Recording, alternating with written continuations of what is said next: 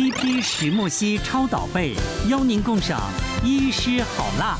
哎，本来就加一颗还不会有固定时间嘛？对对对，加一颗原本其实他的他的工作时间其实比起外科医师其实是少很多。嗯，可是如果说哎，你今天已经就是转转一个领域的时候，其实他可以做的范围是更广的。对。哎，那你们有有两个夫夫妻谈过说，那接下来到底是谁来主攻外面这一块，然后谁可以回家庭多一点？看他举这个女生比较付出大，应该你牺牲嘛？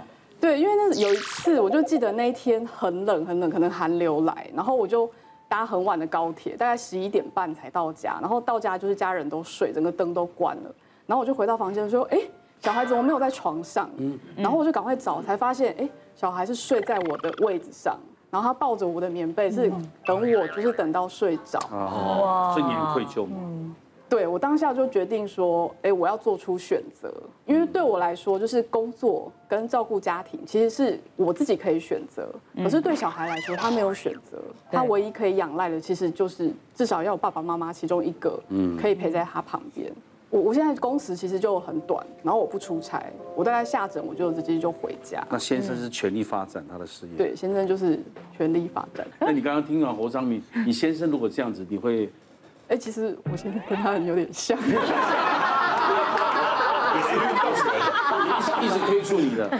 对，他就会说，哎，你应该就是在更进步啊，然后就是要不要跟我一起去上课这样？那小孩谁顾了？小哎，小孩其实就是家人会帮忙，但是我会尽量就是拨时间这样。嗯嗯，对，因为先生照顾真的，我觉得男生照顾小孩真的是少一根筋哎。之前我先生要送他送小孩去学校。他是送到已经车上，就是坐到车上，然后快到学校，结果这个哥哥就说：“哎，为什么弟弟穿着内裤啊？” 然后回家就把他换掉了，是这么夸张的。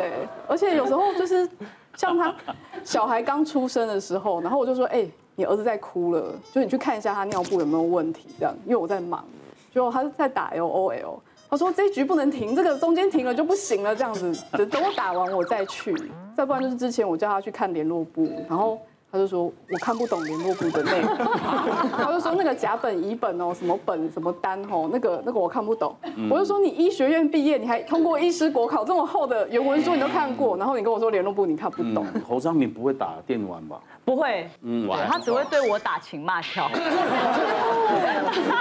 天哪！我把他当电玩在打，到现在还在晒恩。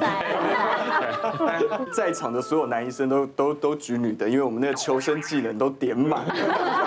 内心其实觉得可能有牺牲也不敢讲。不过呃，我我太太是真的牺牲蛮大的。我跟我太太的话，其实从大学就一直交往到结婚这样子。那结婚了之后，也是她把我拉到妇产科。其实我原本是做外科，我也被她拉到妇产科这样。所以我们一起妇产科毕业了之后，那毕业了之后，后来结婚生了小孩，那就出现了问题。因为妇产科是一个工时算蛮不固定的科别，如果有要接生，我们二十四小时都必须要待命。那那时候我们就在讨论说，如果真的我们两个都呃升上主治医师之后，那小朋友怎么办？万一突然晚上两个人同时接生，那岂不是小朋友就在家没有人顾了这样子？所以后来的话就是刚好有一个机会，我太太就是有一个朋友问他说，哎，药界有一个职缺，需要有呃医师专门这样子的一个专业的人去担任医药顾问。那他有没有兴趣这样子？所以我太太就回来跟我讨论说，哎，这样子我们两个如果真的都走妇产科的话，将来可能在呃小朋友的陪伴或者是在家庭上面的话就没有办法兼顾。那他是不是去试试看这样子医药顾问的部分，或者是我去试这样子？对，那但是后来我我们这样互相讨论，觉得他的个性好像比较合适。那其实也是太太比较愿意牺牲啦，所以他就去把这个呃医师的职位整个抛下。然后进到药界去工作，进入到一个新的行业，其实刚开始非常的不适应。在前一两年的时候，我常常回家，我就跟他讲说：“哎，我今天开了什么刀啊？遇到什么样的病人啊？”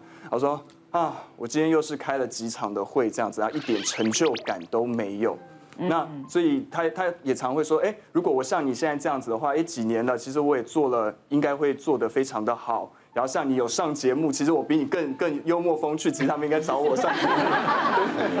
然后就会就会讲这些，所以其实对他来讲的话，会觉得牺牲蛮多的东西。不过在这几年，他在药界其实也慢慢的做出兴趣。那职位的话也是做到比较好，薪水比较好，看起来有比较好一点了。但是就是在整个过程中，其实牺牲的非常非常多。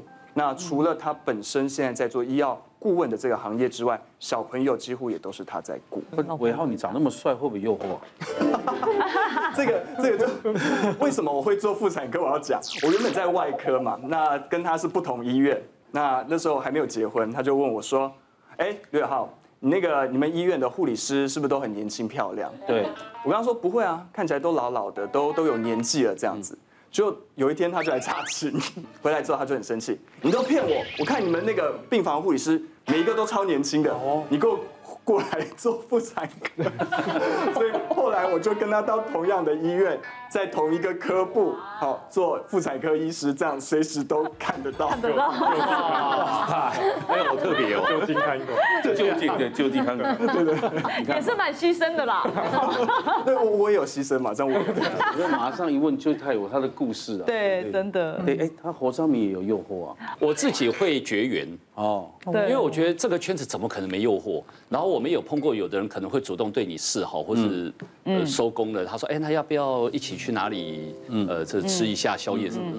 那我都会直接就我觉得不好，因为因为一个艺人哦，他要累积形象，一步一步走，很很辛苦，一摧毁一旦，对，只要一夜就好，你就摧掉摧毁掉。对，所以我也常跟亚兰讲，我说我不愿意因为那一夜我的很开心，我把过去十几二十年累积的，通通就丢到一。一边，我觉得我不愿意。然后另外一点是，因为亚兰实在，呃，在他的这个母仪天下哈，在一旦有这个出现，他的脸孔就自动出现在我脑海里。昨天，哎哇，很恐怖的。哎，我怎么感觉到亚兰好像在盯着我看？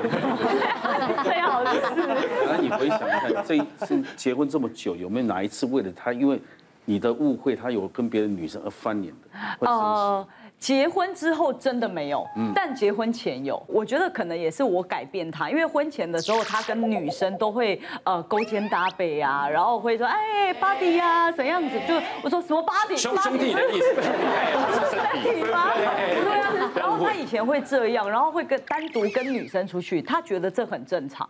那可是我在我来说，我觉得你都已经有女朋友了，你不可以单独跟女生出去。嗯。那呃，他也跟我协议。意说哦，他结婚了之后就不会这样，所以这点他结婚之后是把持的蛮？对，把持的蛮好的。对，那我在婚前的时候，大概有五年的时间，我们都是远距离。